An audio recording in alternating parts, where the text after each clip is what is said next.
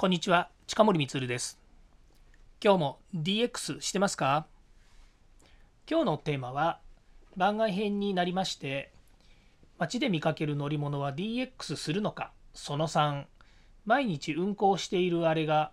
社会の DX に欠かせないというテーマでお話しします、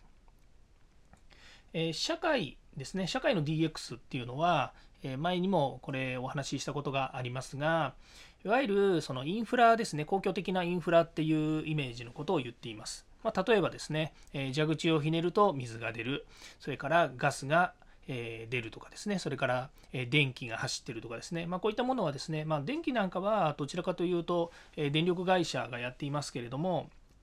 もともとはですね国があの管轄していたということもありましてですね、えー、町の社会的な DX っていう部分に入るということですね、まあ、DX というかあの社会のインフラという意味ですね。その中でですね、今回は街で見かける乗り物ということですから、えー、実はゴミ収集車とかですね、バスとかっていう、まあ、こういう公共のですね、乗り物ということになります。これ毎日運行してますよね。基本的に、えー、ゴミ収集車であれば、まあ、月曜日からだいたい土曜日ぐらいまで運行してですね、え街のいろんな、えものをですね、生ゴミから、え不燃ゴミからですね、紙ゴミ、段ボール、ま、仕分けしていろんなものを持っていってくれるわけなんですけども、まあ、こういうですね、収集車が走っているんですが、最近ですね、これにセンサーとかですね、それからカメラ画像とかがついていまして、でそういうのがですね、例えば街の道路をですね、道路ってあの、ね、普通に走ってる道路なんですけど、毎日走ってるということは、まあ、ある程度ですね、定点観測ができるわけですね。えー、まあ、あのゴミの収集車あのご存知のようにですね毎日同じ場所回ってるわけではありませんけれども、えー、週に1回ないしは2回、えー、それでも2週間に1回ぐらいですねものによっては同じ場所を通っていきますので、まあ、その時にですねそのカメラ画像で道路をこう写真、まあ、動画とかですね、えまこうえいろんなセンサーを使ってですね例えばあのジャンプしちゃうような場所とかですねそういったものをですね定点観測することによって、えま今後ですねその、え道路の舗装とかですねそれから、え社会の中で、え例えばあの不都合のある場所、えというかですね、えいろいろなそういった、えデータをですね活用しようということができるわけですね。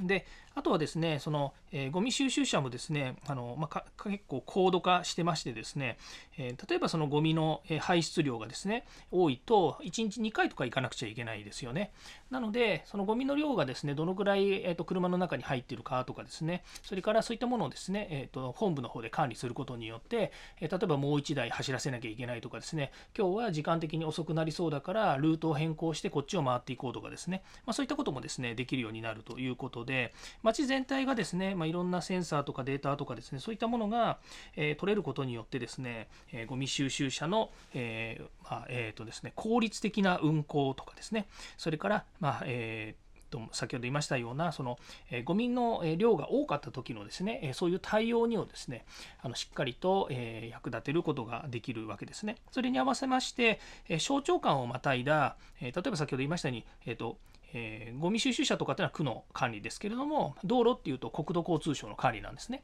でも、えー、やっぱりその地区によってはですね、えー、あのえ道路の舗装に関してもですね、やっぱりこう、えーと、市民の方からですね、いろんな問い合わせとかですね、えーと、問題点の把握みたいなものが、最近アプリとかでもね、できるんですよね。私の住んでる地域なんかだと、アプリで問題点を上げてくるっていう仕組みがあったりとかですね、まあ、いろんなものがあるわけであるわけなんですけど、まあ、そういったものをですね、えーと、うまく活用しながら、え社会的な DX ですね、デジタルトランスフォーメーションにつなげていくということになります。